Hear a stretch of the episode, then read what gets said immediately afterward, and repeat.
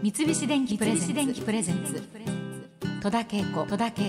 大人クオリティ。今日はアニメドラえもんでドラえもんの声を担当している水田わさびさんをお迎えしています、さああのーなんかお家では4年間の約束で上京されたっていうふうに聞いてますけれども、はい。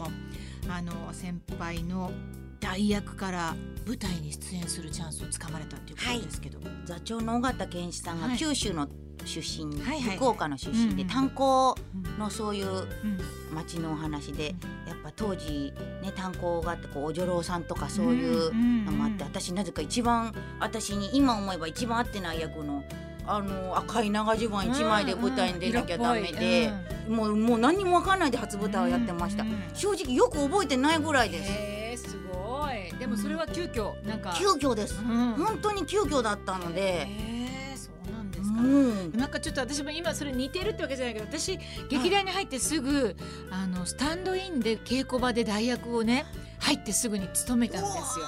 でなんで私に指名されたのかなって今ちょっと何なんですかわからないんですよね。楽しそうに見てたのかな？その時は楽しかったの。私もでも稽古場に行くのが楽しかったです。ね。さあそしてそれから声優さんになられるわけなんですけれども、はい。ここのきっかけはどんなことだったんですか？これはすごろくの舞台でうん。すごろくの10周年記念公演で、はい。私なぜか馬の役だったんですよ。茶色のうんうん。塗って、うん。で衣装も自分で全身タイツ縫って喋る馬？ヒヒーンだけでした。そっか。ヒヒーンでふーって稲泣きばっかりで。う、ん。であの立壁和也さんが仙台のジャイアン役のねレジェンド立壁和也さんが。客席にいらっしゃって、はい壁さんがうん。あの馬やってた子逆にヒヒーンしかやってないから気になるわっていうえ。ことで、えうん。それでこうお芝居終わってからもこう居酒屋とかで名出前た居酒屋。はい。常に居酒屋がある、もう名前なんて全然覚えてない「あうまっ!」って言って「今日面白かったぞ」とか言ってありがとうございます。すで事務所にもまだ入ってないのに、その壁さんがオーディションに呼んでくれたんです、候補に出してくださって。で大地監督のあの松竹のアニメ映画祭りかな、それで太った男の子の役のオーディションを受けて、皆さんの方向いてやらなきゃと思って私ガラスの方向いてマイク挟んでやったららだから「あマイク逆ですよ」って言われてここ皆さんに背中向けて喋るんだと思って、そうね。もうそのミスから生まれた、もうこの子やばいど素人だみたいなし。いそれが、うん。まあ太った男の子役のオーディションに受かったのがデビューのきっかけだったんです。きっかけなんですね。立壁和也さんっていうのは、まあ、みんなに壁さんって呼ばれていて、まあ、5年前かなお亡くなりになってね、はい。あのど根性ガエルのゴリライモでしょ？それからはじめ人間ギャートルズのドテンチはい。そしてドラえもんのジャイアンのね声をやってらっしゃったということで。私ももうすっごくよく遊んでいただき私の前の前の旦那さんと とても仲が良くて壁さんはね。だからあの当時私もよく一緒に飲んで歩いてたし稽古まあ稽古って言ってまあ。本当に可愛がってもらあって。でも前の前の子方のね皆さんね好きですもんね。そうなんですよね。本当にでも年の差はあってもそのあの世代の人たちから扱いは悪いんだけど稽古稽古って言って。だけどすごいあのそれが嬉しいっていうかね私たちにしてはね。嬉しかったですうんあの居酒屋で焼きそばが出て、うんあの紅生姜が乗っかってなかったらもうリアルジャイアンなので普段もあの生姜買ってこいって私生姜買ってきてましたからね。そうなのかしいね。もうガキ大将の言うことはすべてですからね。壁さんは本当にあのそれであの気に入ったあの役者さん本当に可愛がっていたし面倒見が良かったし。本当に。ねえ本当に。かべさん聞いてるかな？今日は聞いてるんじゃない？こんなおーって上から。大丈夫か？って珍しいぞって。ねあのードラえもんとの出会いは、まあ、オーディションあったかと思うんですけれども、私全然知らないでスタジオに行ったんです。行ったらなんかこうコピー用紙にドラえもんの台本が何枚かあって,、あってこれ読んでください、うんなんだろう？だって当時ドラえもんに出てたんです男の子あ AB ーとかそうなんでですか。もうそれは水田さん声優さんとしてまあ仕事始めてもう何何年目ぐらいの時です？10年目ぐらいですかね。10年経ってるか経ってないかぐらいで、ななんで私ドラえもんのセリフ読んでるんだろうもちろん真似することもできずオーディションって知らないので、うん何なんだろうと思ってあ「結構ですよお帰りください」って言われて、ってうん言ったら「え後日、んその新聞とかにはい。代替わりするみたいな「えちょっと待ってあれオーディションだったの?」みたいな。それだから多分皆さんとちょっと違ルーう感じで。うん、なるほど。でも意外にそういう人が決まるんですよね。まあもちろんまあ向いてたってこともあるんだろうけど。で、それで結局結果を知ったのは、もう一回また呼ばれた時うん。にさすがに私ももうね マスコミ沙汰になってるからうんうん。オーディションだって知ってるからちょっとちょっとどら焼きでも食べていくかみたいな さすがに2回目からどら焼き食べてって。えでま結構また呼ばれ3回か4回行ってるんですよね。私。うん、ハードだな。そうなんです。最後は絡みだったんですね声のバランスを見なる感じで。うんそれがなんか何グループがあったのかわかんないんですけど、私だから初めて現地で聞きました「あなたです」って。ごあの「あなたです」って。なんか一人で待ってたんですよねスタジオの地下で。なんかもうちょっとまあ、演出演出のそういう絵を撮りたかったんだろうな結果後で聞いたんですけど。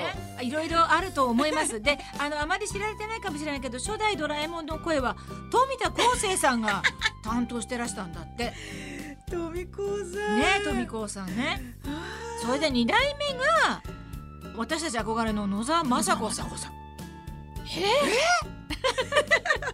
そして三代目が大山信代さん。ま眞子さん眞子野沢雅子さんはもう何でもやってたのね。そうですね。本当に。まあなんといっても、まあ、散々言われたと思うんですけど大山さんのあの印象的なねあのドラえもんというのがあって、その後を受け継ぐというのはどんな感じでしたか？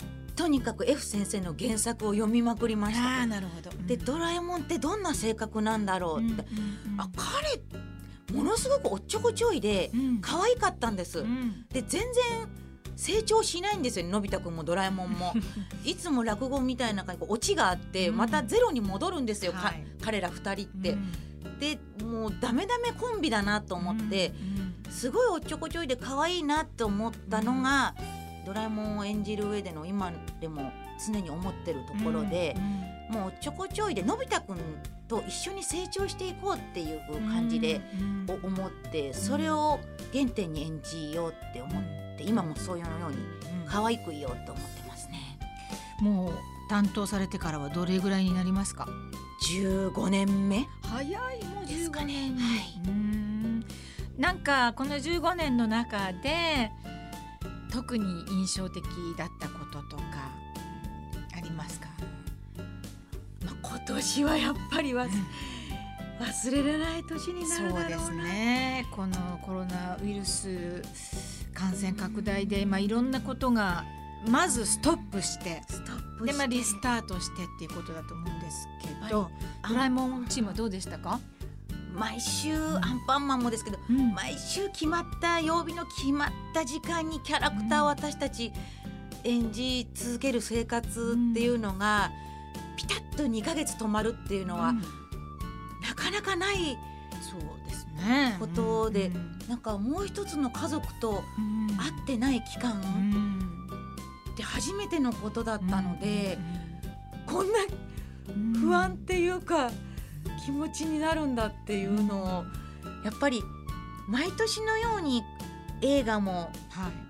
上映されるのが当然と思っちゃいけないんだっていう。本当そうですよね特別なことだったんだっていうのは普通のことがこれだけ愛おしく尊く思えるっていうのは日常にいかに感謝をしなきゃダメかっていうのをすごく気づかされた年だなっていう意味でこう演じてるこの15年間で今年はやっぱり忘れられないうん。年になるなって思ってます。ですね。本当にあの亡くなってみて初めてなんか分かることがね今年はどの業界においても皆さんねそうだったんじゃないかなと思うんですけど今あのスタート再開して今のアフレコ状況ってどんな感じでやってますか？ドラえもんは。